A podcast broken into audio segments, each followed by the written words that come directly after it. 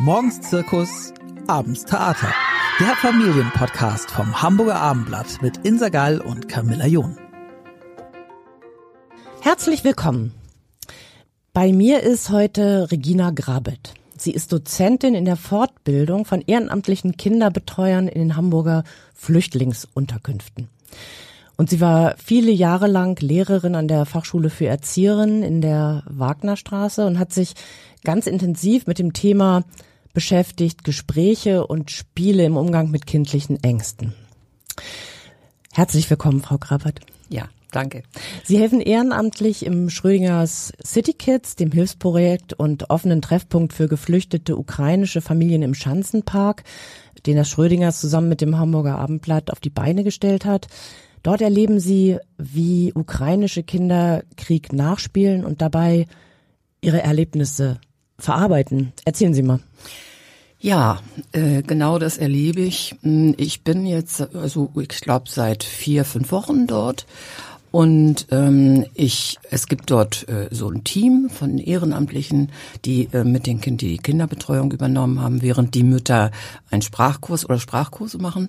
Und ich bin vorwiegend draußen und äh, spiele mit den Kindern draußen. Und äh, äh, es ist so, dass der Park so schön angelegt ist, dass die Kinder frei, also viel auch selbst ihre Spiele gestalten.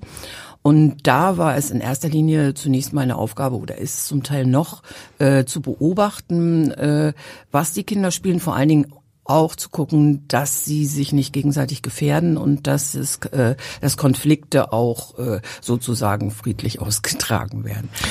Und, und, was spielen die denn? Die spielen, also jetzt hat es übrigens nachgelassen. Ich habe es in den ersten drei Wochen äh, sehr stark erlebt, dass sie Krieg spielen.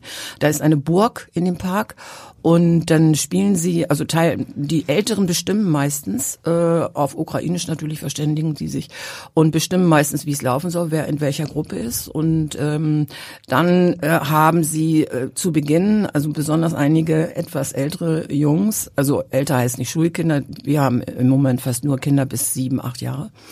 Ähm, haben dann mit Plastikschwertern äh, gespielt. Die haben wir ihnen allerdings, äh, weil es so gefährlich wurde, weil sie da ähm, auch andere kleine Kinder äh, mit berührt haben, sage ich mal ganz vorsichtig, äh, weggenommen.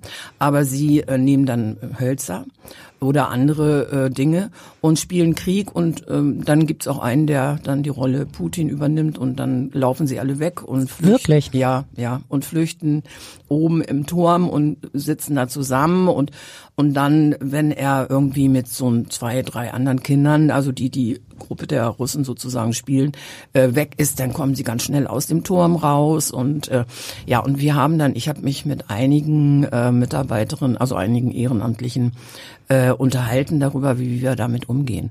Und äh, wir sind der Meinung, und das kann, kann man auch wirklich äh, begründen, dass es bis zu einem gewissen Rahmen wichtig ist, dass die Kinder äh, auch ihre Erlebnisse spielen, malen, wie auch immer. Und äh, es ist so, dass wir einfach ihnen den Raum schaffen, aber aufpassen, wenn es eskaliert. Also ich habe dann tatsächlich auch mal gesagt, jetzt ist Stopp, okay.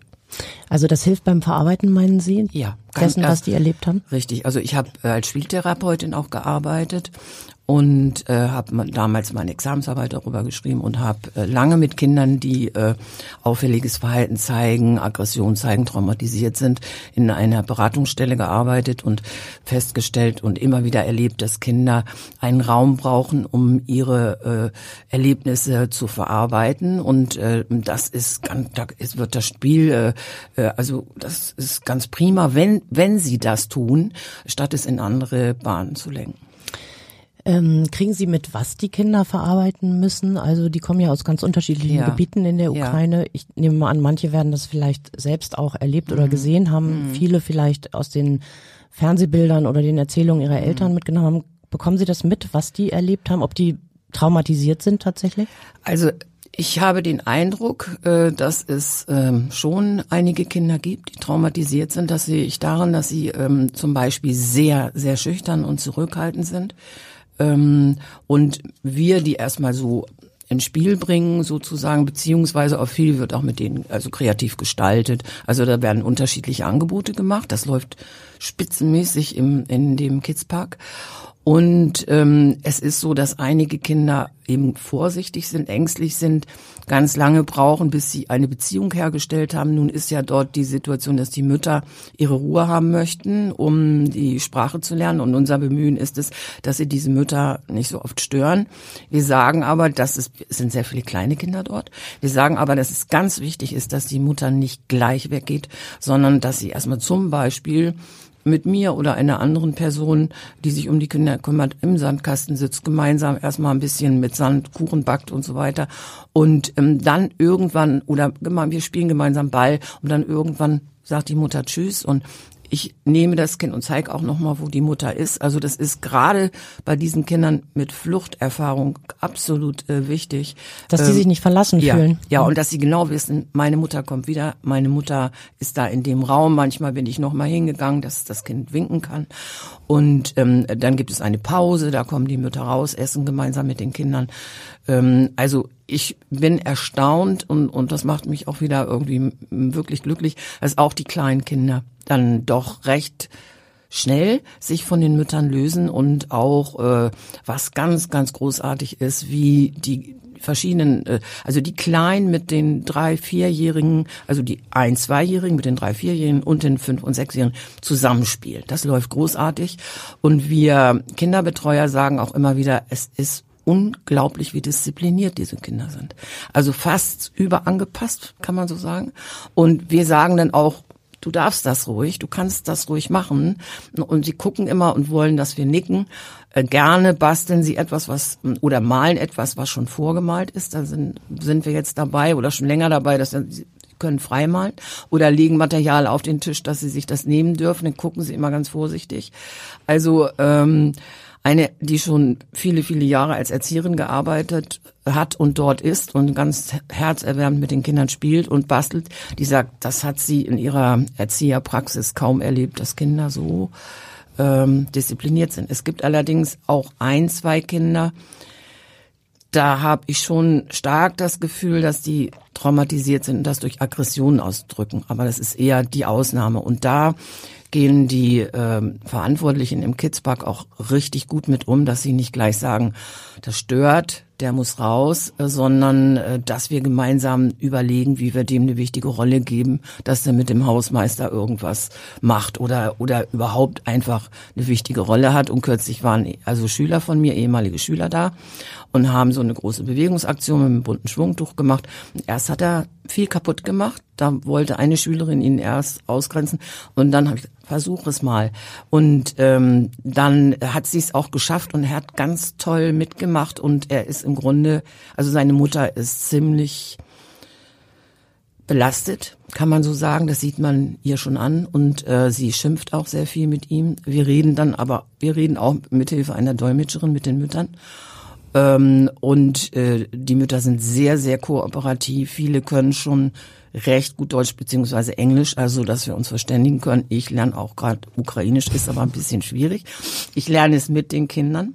Äh, ja, das, das geht ganz gut. Mit Handpuppen, eine Puppe spricht Deutsch, also die spreche ich, und die andere Handpuppe spricht Ukrainisch und dann gucken wir, was wir uns wohl zu sagen haben. Irgendwie so. Also spielerisch geht äh, irgendwie sehr viel und das äh, macht auch Spaß. Haben Sie konkrete Hinweise, was die traumatisiert hat oder was die erlebt haben? Kommt das so ja, ganz konkret ja, auch im Spiel ja, vor? Ja, also was zum Beispiel äh, äh, ganz stark immer in Spielen zu beobachten ist, ist, dass sie äh, sich als in der Gruppe Schutz suchen.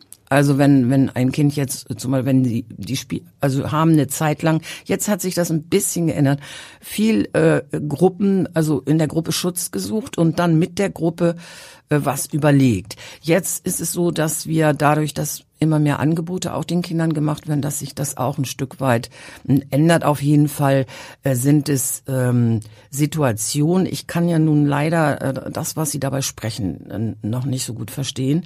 Ähm, aber es sind Situationen, wo Sie Angst spielen, also dass sie Angst vor etwas haben und dann aber in der Gruppe stark sind. Also das ist äh, schon äh, sehr zu beobachten und äh, ja und das ist also ich versuche oder wir versuchen schon auch, dass dieses äh, Feind äh, also in, im Spiel. Es muss zwar verarbeitet werden, aber dass das nicht ist, also dass das nicht zu krass wird. Also dass wir dann auch kooperative Spiele anbieten, wo wo man zum Beispiel sagt, hier die blaue Gruppe und die gelbe Gruppe, die mögen sich erst nicht leiden und dann äh, kooperieren sie aber, dass sie merken, man könnte könnte auch miteinander irgendwie was machen. Ja. Sie haben ja sehr viel Erfahrung mit dem Thema ja. Kinderängste, auch Ängste von Flüchtlingskindern. Ja. Sie haben mir netterweise Ihr Buch mitgebracht. Das habe ich jetzt hier auf, ähm, auf dem Tisch. Hallo, hallo, schön, dass ihr da seid, heißt das. Und Ideen für Bildungsaktivitäten mit Kindern aus Flüchtlingsunterkünften stehen da drin. Was würden Sie denn sagen, was hilft denn diesen Kindern? Also welche spielerischen, mhm. welche Spiele helfen ihnen, welche Gespräche, wie muss man auf die zugehen? Hm.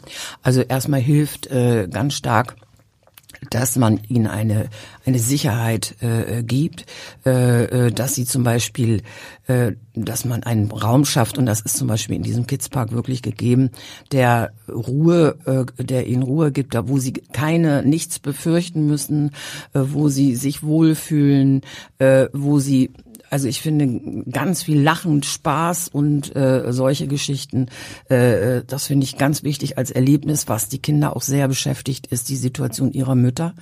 Und deswegen ist es auch schön, die Mütter ähm, beziehen wir mitunter auch mit ein, als meine Schüler jetzt da waren und wir so mit Musikspiele gemacht haben. Da haben äh, die Mütter standen da so mit ihren Handys und haben gesagt, mach doch mit, tanz doch mit. Ich weiß, dass freitags immer die Hip-Hop-Akademie kommt, da tanzen die dann auch mit. Das ist von Anfang an für für alle gedacht. Ich glaube, dass es den Kindern sehr hilft, wenn es ihren Müttern immer ein Stück besser geht. Und die merken, ähm, dass es ihnen in, äh, also dass sie sich einfach wohlfühlen an diesem Ort. Und äh, ich bin, habe wirklich viele, viele Orte erlebt, viele Flüchtlingsunterkünfte. Äh, also da ist, also die sind ganz verschieden. Also da gibt's auch richtig gute und gute Möglichkeiten und da wird auch viel gemacht, auch gerade im ehrenamtlichen Bereich. Aber es ist nicht immer so gewährleistet, dass ähm, die Flüchtlinge sich richtig, richtig wohlfühlen. Und das äh, sagen auch alle, die, die da sind. Und das Problem ist jetzt fast, also man will ja auch neue Mütter reinlassen, dass die am liebsten da jeden Tag immer wieder hin möchten. Die sorgen sich um ihre Mütter, das kann ich gut verstehen. Die sind ja mhm. hier mit ihnen oft, aber und in der Regel sind ihre Väter ja zu Hause ja. geblieben in der Ukraine, ja. mussten zu Hause bleiben, ja. weil Männer zwischen 18 und 60 nicht ausreisen Richtig. dürfen. Mhm. Ähm, viele von denen kämpfen vielleicht noch die nicht kämpfen. direkt oder teilweise schon. Doch, teilweise schon. Also ich habe mit Müttern darüber geredet. Ähm, man sieht auch, wie die Mütter in der Pause, in der Mittagspause mit, mit, Handys an die Seite gehen, weil wir sind ja da und passen auf die Kinder auf, wenn sie schon gegessen haben und so. Ähm, das berührt mich auch oft. Haben die denn Kriegen Sie das mit? Haben die Sorge um ihre Väter, die ja. Kinder? Die Kinder, die Kinder weniger, die, die Schulkinder, aber habe ich nicht so einen Überblick, die sind ja zum großen Teil in der Schule. Ich denke, dass die das schon eher äh, mitbekommen. Bei den Kleinen äh, ist es so, dass, äh, das haben ja auch die Mütter äh, gesagt, dass da dass die versuchen, das von den Kindern fernzuhalten und äh, die Kinder sind erstaunlich fröhlich und äh, sagen, mein Vater arbeitet mhm. in der Ukraine. Mhm. Mhm. Und äh, gibt es denn so ganz konkrete Spiele, die helfen? Also die ja. so Klassiker vielleicht, die man, ähm, die man den Kindern vorschlägt, weil das wirklich hilft. Ja, äh, also es ist so, dass ähm, ich zum Beispiel auch angefangen habe, gerade jetzt die verschiedenen Gefühle, die äh, die man zeigen kann, äh, dass ich da die Benennung auf Ukrainisch, das ist mein erstes, was ich lerne und auch im Sprachprogramm der Mütter. Mama liest, sind die Gefühle, stehen die Gefühle an erster Stelle und dass wir zum Beispiel ähm, Spiele spielen, wo wir ein Bild zeigen und ein bestimmter, zum Beispiel der Gesichtsausdruck Angst oder Wut oder Freude oder wie auch immer gezeigt wird und dass alle diesen Gesichtsausdruck machen. Und ähm, bei Musikstoppspielen zum Beispiel auch, ähm, wenn ich dann, also dann tanzen sie und plötzlich zeigen wir ein einen Gesichtsausdruck und dann machen sie dieses Gefühl oder sie machen auch Geräusche zu dem Gefühl oder was was auch sehr hilft. Also die Kinder sind, lieben Musik und äh, da war ein Musikkollege von mir jetzt mal da und der hat tolle, tolle Lieder gesungen, wo es auch ähm, also auf Ukrainisch, wo es auch um Gefühle geht. Und ich glaube, dass es wichtig ist, dass die Kinder das äh, also wirklich ihre also Ängste auch darüber, äh, also zeigen und auch aufmalen, das haben wir auch erlebt, dass sie in, in kindlichen, mit kindlichen Möglichkeiten äh, Wege finden oder wir die, die, die diese Wege ermöglichen, dass sie einfach mit dem, manchmal vielleicht auch mit dem Chaos an Gefühlen, was in ihnen nach der Flucht äh, da, was bei ihnen da ist, dass sie dem Ausdruck verleihen. Was auch sehr hilft, sind ähm, Bilderbücher. Wir haben ganz viele Bilderbücher auf Ukrainischen. Das hatte ich auch früher. Ähm, habe ich viel mit dem Buch von Kirsten Boje gearbeitet, ähm, das auch in syrischer Sprache und eritreisch und so weiter verfasst war. Und wenn die Kinder mit solchen Geschichten äh, wenn die Kinder solche Geschichten hören, dann äh, erzählen sie auch. Deswegen ist es, wir haben jetzt eine Mutter, die übersetzt. Also, ich wollte gerade fragen, ja, die Kleinen, die haben ja, ja sehr große Sprachbarrieren, ja, ich genau. Mal. Das verunsichert die ja womöglich. Ja, auch. also wir trennen da auch. Also die Kleinen, die sind damit überfordert. Das, also, das können die noch nicht, aber die, so die fünf und sechs, vier, fünf und sechsjährigen, äh, die äh, können das durchaus schon. Die sitzen manchmal in der Ecke, gucken sich so ein Buch an. Und ähm, wir haben dann, ich habe auch eine Schülerin, die Ukrainisch kann, die öfter kommt jetzt, und eine Mutter, äh, die ist dann übersetzt. Also, äh, und ich, also wir merken, merken alle, alle, die in der Kinderbetreuung äh, sind, und das war damals bei den Syrern auch so, aber jetzt geht's mir vielleicht noch krasser so, dass ich die Sprache kennenlernen möchte, um damit ich, wenn die Kinder mich ansprechen und irgendwie ein Gefühl äußern, dass ich das verstehe. Ja. Ähm, wie ergeht es denn? Sie haben ja tatsächlich den Vergleich und arbeiten schon lange in diesem mhm. Bereich. Wie ergeht es denn den ukrainischen Kindern im Vergleich zu denen, die in den vergangenen Jahren gekommen sind, vor allem 2015, 16, zum Beispiel aus Syrien, Afghanistan oder dem Irak? Mhm. Erzählen Sie mal, wie sind die in gleicher Weise betroffen oder gibt es da Unterschiede? Also ich sag mal so, erstmal ist es natürlich ähm, für die äh, Kinder aus Syrien, Afghanistan, Eritrea und so weiter äh, gut gewesen. Bei vielen ist der Vater mitgekommen. Also die komplette Familie ist äh, äh, hat hier äh, Zuflucht gefunden. Äh, aber mal, um es mal positiv auszudrücken, die ukrainischen Kinder und ihre Mütter erfahren sehr, sehr viel Zuwendung, sehr viele Spenden. Äh, es waren im Nu genug Spielzeug da. Die Kinder konnten fast jeden Tag irgendwas auch mitnehmen, kleines Kuscheltier, irgendwas. Das habe ich damals so äh, stark äh, nicht erlebt. Außerdem gibt es mehr Ehrenamtliche, die mit ihnen äh, äh, arbeiten. Ähm, also es ist schon so, dass ich, ich habe ganz von Anfang an in einer Flüchtlingsunterkunft im Holznowweg von Fördern und Wohnen mit einer ganzen Klasse äh, drei Tage die Woche gearbeitet und da war nichts. Da war ein, ein kleiner Raum und äh, es war Herbst und, äh, und, und das dauerte, bis wir im Lehrerkollegium einfach Spenden gesammelt haben und so. Also die Ausgangs... Äh, Voraussetzung für Material, um mit diesen Kindern zu arbeiten und auch für Räumlichkeiten äh, waren damals wesentlich schlechter. Und und das ist jetzt für die Ukrainer ehrlich gesagt besser. Und die es gibt natürlich auch welche äh, zum Beispiel die in Hotels untergebracht sind die haben da haben die Kinder eine ganze Lounge für sich. Aber es gibt auch Unterkünfte wo es das haben mir die Mütter erzählt wo es sehr laut ist und äh, wo es auch schwierig ist. Deswegen sind sie so froh wenn sie dann einen ruhigen Ort finden ja die Kinder, die jetzt beispielsweise aus Syrien oder Afghanistan gekommen sind, äh, vor ein paar Jahren oder jetzt noch, die haben ja oft auch eine sehr traumatische Fluchterfahrung. Ja. Also teilweise hat ja allein die Flucht schon viele Wochen, sogar Monate gedauert, war Richtig. vielleicht sehr gefährlich, vielleicht ja. äh, haben sie da auch schreckliche Dinge gesehen, während ähm, das für die mhm. ukrainischen Flüchtlinge ja vergleichsweise überwiegend gut geregelt war. Also dass die das möglicherweise in überfüllten Zügen saßen, ja, aber und ja. dann irgendwie eine Nacht auf dem Bahnhof sein mussten, aber im Vergleich ja. also doch wirklich sehr viel ähm, einfacher hierher kommen konnten. Das. Das kann man so sagen. Ich habe mich ja damals auch äh, viel mit den Eltern unterhalten, weil es ist wichtig, dass man nicht nur mit den Kindern arbeitet, sondern weiß, was haben die erlebt, was ist da für ein Hintergrund und so weiter. Und das stimmt, die haben eine äh, längere und anstrengendere Flucht gehabt. Aber was äh, ja, was wir damals auch bei Spielen erlebt haben, wenn das ist äh, wenn wir zum Beispiel Reise nach Jerusalem, wo man Platz sucht. Das konnte man gar nicht spielen. Da fingen die Kinder, das hat eine Schülerin angeboten, da fingen Kinder an zu weinen. Da hab ich gedacht, um Gott, das wäre nichts, wo es darum geht, äh, auch jetzt bei den ukrainischen Kindern, wo es um Platzsuche geht. Das ist äh, nicht gut. Oder wenn jemand... Zu wenig Plätze schon von vornherein ja, da sind, das ja. ist ja wirklich... Oder wenn jemand ausscheiden muss bei irgendeinem Spiel. Also das äh, äh sollen die möglichst vermeiden. Und ähm, es ist schon so, äh, das muss ich so sagen, dass... Äh, die Schülerinnen und ich damals und nachher auch die Ehrenamtlichen, die ich fortgebildet habe, da habe ich ja auch immer über Herausforderungen gesprochen, mehr mit herausforderndem kindlichen Verhalten zu tun hatten, was Disziplin und äh, auch äh, Grenzüberschreitungen betrifft. Also wir mussten immer wieder an Regeln erinnern und Konsequenzen auch folgen lassen, dass wir sagen, so jetzt äh, setzt du dich mal einen Moment hin und guckst zu, weil die dann irgendwie alles durch die Gegend geschmissen haben. Und da habe ich viel gecoacht, auch in den Unterkünften, weil die Ehrenamtlichen sagen, das wird uns zu so viel das, die, die Situation erlebe ich jetzt anders. Und Mit den ukrainischen ja, Kindern? Ja, mhm. ja.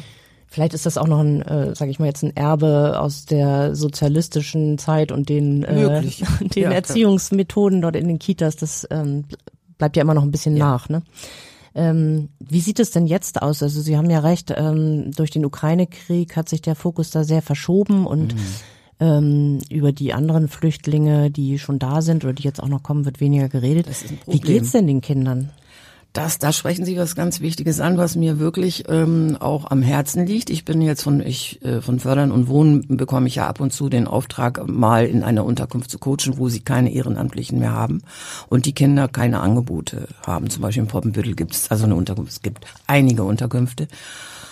Und dann fragen sie mich immer, was kann man denn tun, da um dann noch mehr Ehrenamtliche für die Kinder äh, wieder ranzulocken, weil durch die Pandemie haben die sich zurückgezogen und ähm, und jetzt äh, kommt äh, plötzlich keiner mehr. Und äh, da, da habe ich auch noch mal so erlebt, also das ging mir wirklich sehr nah äh, in dieser einen Flüchtlingsunterkunft in Poppenbüttel, dass die Kinder da draußen so, äh, ja, die standen da so ein bisschen verloren rum. Und äh, ich hatte das Gefühl, Mensch, die müssten jetzt mal in Kidspark kommen. Da würden die, das wäre ganz toll für die, aber ist viel zu weit auch. Äh, ich habe das Gefühl, dass man mitunter also ja, jetzt sehr stark den Fokus auf die, die Angebote für die ukrainischen Frauen und ihre Kinder gerichtet hat und äh, dass man jetzt gucken muss, dass man auch die anderen äh, äh, Familien weiter im Blick behält. Aber ich muss sagen, ich habe einen sehr engen Kontakt zu äh, der Ehrenamtlichen, dem Ehrenamtlichen, der Koordinationsteam von Fördern und Wohnen, die die Ehrenamtlichen betreuen. Die machen das ganz, ganz toll. Ähm, die Christiane Schröder, die kümmert sich sehr, sehr darum, die Teamleiterin, dass auch diese Kinder ähm, jetzt nochmal wieder in den Fokus geraten. Ja. Mehr in den Fokus nehmen, das ist wahrscheinlich noch diplomatisch ausgedrückt mhm. von Ihnen. Wie ist es denn mit, ähm, mit den Kindern, die hier leben, also mit den deutschen Kindern, den Hamburger Kindern, die schon mhm. lange hier sind? Auch denen macht ja äh, die gegenwärtige Weltlage Richtig. Angst, soweit sie das beurteilen können, mitkriegen, aber mhm. doch diese Bilder auch von Krieg äh, mhm. in der Ukraine, auch die auch die Ängste und Betroffenheit ihrer Eltern mhm. und äh, anderer Erwachsener spiegeln sich da ja, die kriegen sie ja mit. Ja. Oder? Auf jeden Fall. Da wird auch meiner Meinung nach viel zu wenig darüber geredet. Deswegen hatte ich den Leserbrief an äh, nach dem Artikel von Herrn Heider geschrieben. Ähm, es äh, ist wirklich so, dass die Kinder stark damit beschäftigt sind und äh, ich auch mit Kollegen, ich habe einen Workshop gegeben bei uns in der Schule zu dem Thema und äh, die Kollegen ähm, sensibilisieren äh, Schüler, die Erzieher werden und auch wenn sie in der Praxis sind, in den Kitas, die Erzieherinnen und Erzieher, dass sie das Thema nicht einfach verdrängen sollen, sondern ähm, es sensibel ähm, mit den Kindern besprechen äh, äh, und einfach auch Ängste ein Stück weit nehmen. Denn äh, ich habe erlebt, dass Eltern zu viel äh, mit den Kindern darüber gesprochen haben, sprich, dass Kinder auch mit fünf und sechs Jahren die Tagesschau mitgucken. Das würde ich, das finde ich ganz gruselig, ehrlich gesagt, auch wenn man hinterher drüber redet. Ähm, man sollte schon äh, versuchen, äh, das äh, ernst zu nehmen, aber den Kindern möglichst positiv zu sagen, äh, da wird es Lösungen geben. Wir glauben daran, dass der Konflikt äh, gelöst wird. Und dann kann man sich auch äh, ganz tolle Bücher über Krieg und Frieden anschauen, wo es ein gutes Ende gibt. Und ähm, aber man sollte Kinder nicht zu also über ihre Ängste sollte man unbedingt sprechen und die wichtig nehmen und auch in der Schule, in, das machen auch viele in Projekten in, in den Schulen. Aber äh, man sollte auch sehen, dass man die, die brutalen Aufnahmen äh, äh, fernhält von den Kindern, auf jeden Fall. Und dass man den Kindern gerade in diesen Zeiten, wo sie da schon Ängste entwickeln, ganz positive Erlebnisse auch vermittelt. So ein Satz wie, du brauchst keine Angst zu haben, also so ein lapidarer Satz hilft nicht, oder? Nee, nein, das, äh, also das würde ich äh, so nicht formulieren. Ich würde zum Beispiel sagen, ich verstehe gut, äh, dass du Angst hast. Ähm, ich habe auch Angst, aber ich glaube, das wird äh, nicht so schlimm werden und das wird gut enden. Ich weiß, dass die Tochter einer Freundin äh, sie, die ist fünf, äh, sie gefragt hat, Mama, wo gehen wir denn hin? In welchen Keller gehen wir denn, äh, wenn es bei uns losgeht? Also die haben auch ganz so Angst, dass es äh, rüberkommt. Äh, und gerade die haben das, die können einem da ganze Geschichten erzählen. Ne? Dass die haben mitbekommen, dass Deutschland jetzt auch Waffen liefert und und Smilenski das äh, ganz gut findet. Und dann fragen sie mich, wie findest du das und so. Also die möchten schon äh, darüber reden. Das beschäftigt sie. Ja, und deswegen äh, war auch mein Vorschlag in dem Leserbrief Kindertalk Talkrunden, das machen einige Kitas ganz toll, dass sie äh, sozusagen die Kinder selber zu Wort kommen lassen und eine von den Kindern Moderator ist oder Moderatorin und ähm, dass die darüber sprechen und dass sich die Erzieherinnen oder die Lehrer oder wie auch immer äh, oder Ehrenamtlichen erst dann einschalten, wenn es zu weit geht, dass es äh, also nicht mehr im, also für die Kinder zu verkraften ist.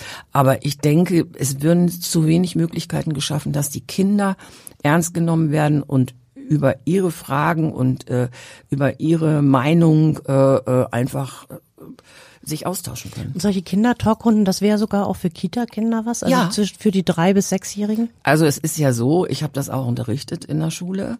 Ähm, es gibt äh, Kinderkonferenzen in vielen Kitas inzwischen.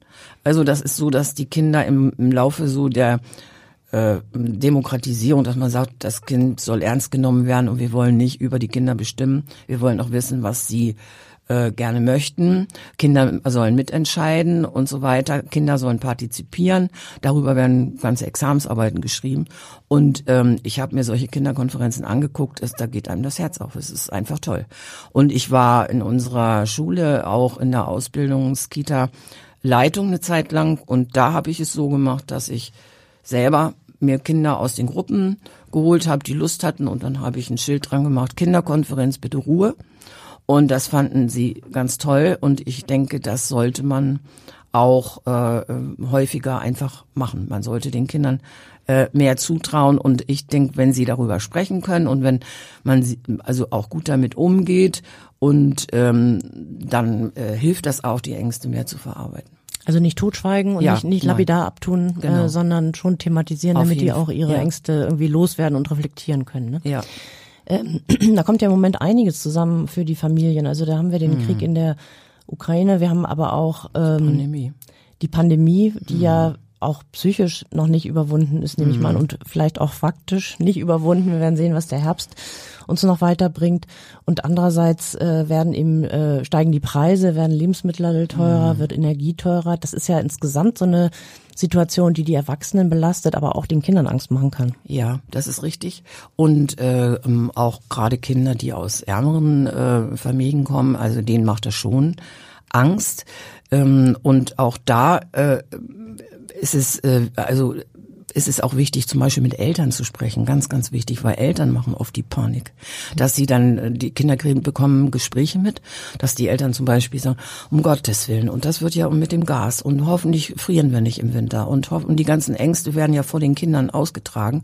Und dass man ähm, den Eltern dann auch sagt, ja bitte macht das, äh, also ihr erspart den Kindern schlechte Träume, ähm, er macht das mal, wenn die Kinder im Bett liegen oder versucht das mal von den Kindern fernzuhalten. Damit tut er den Kindern nichts Gutes. Genau wie in der Pandemie habe ich Eltern erlebt in, in Kindergärten, die haben äh, den Kindern, also die Kinder haben nichts mehr angefasst.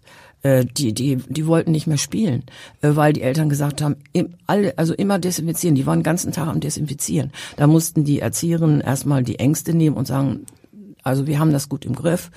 Und ähm, deswegen sind auch zu diesen Themen, finde ich, Elternabende wichtig, äh, wichtige Elternarbeit, immer wieder äh, Gespräche, weil ich das Gefühl habe, diese, diese, äh, diese Ängste in der Pandemie, da wurde auch ganz viel äh, von Eltern Panik gemacht und äh, und auch die Ängste sind, wie gesagt, die haben ja, wissen wir aus den Studien, äh, viele Folgen bei den Kindern hinterlassen und da würde ich mir auch wünschen, dass äh, man einfach mehr äh, ähm, äh, psychologische Hilfe möglich macht für die Kinder. Das ist zu wenig. Viel zu, viel zu wenig, viel zu wenig.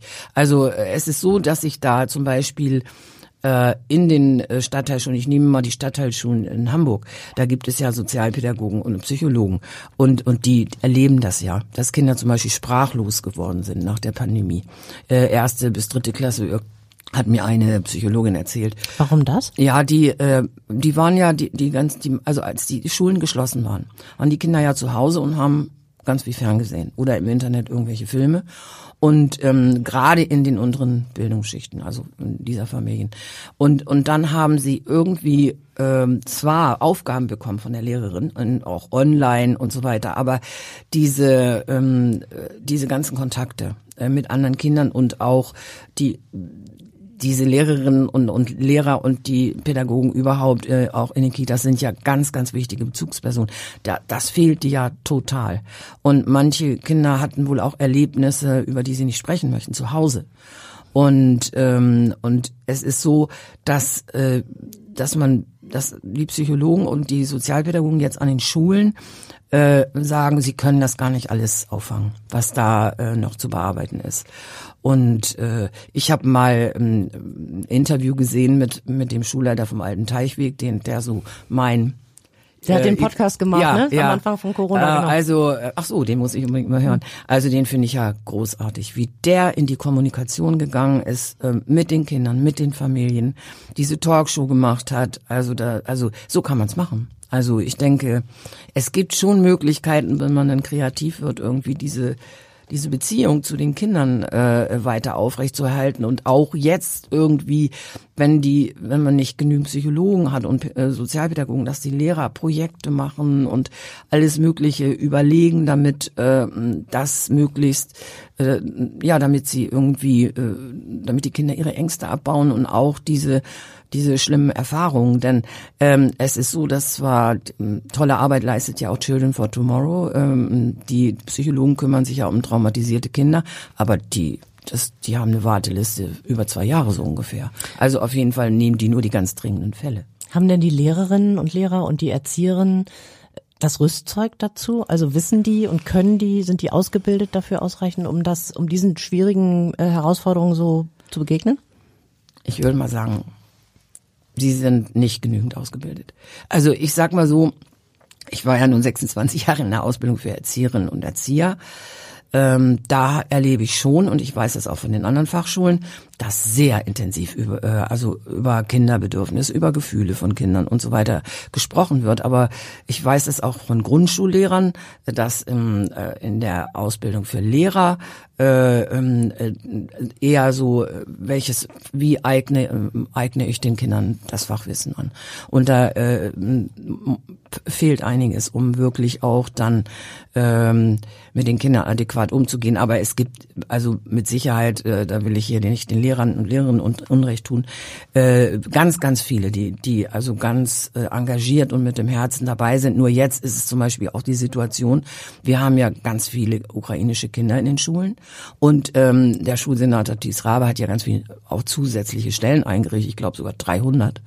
Und äh, trotzdem äh, äh, sind die Lehrer auch ein Stück weit überfordert, äh, Integration da äh, hinzukriegen. Das, das ist fast unmöglich. Und den Lehrplan irgendwie auch hinzukriegen. Aber ich denke, das äh, Institut für Lehrerfortbildung wird da Fortbildung anbieten und so. Wäre das eigentlich hilfreich, wenn ähm, deutsche Kinder und ukrainische Kinder einander begegnen würden stärker, um das so ein bisschen gemeinsam zu verarbeiten? Oder wär, sind die zu unterschiedlich aufgestellt? Nee, nee. Also das äh, möchte ich im kleinen Rahmen mal ausprobieren.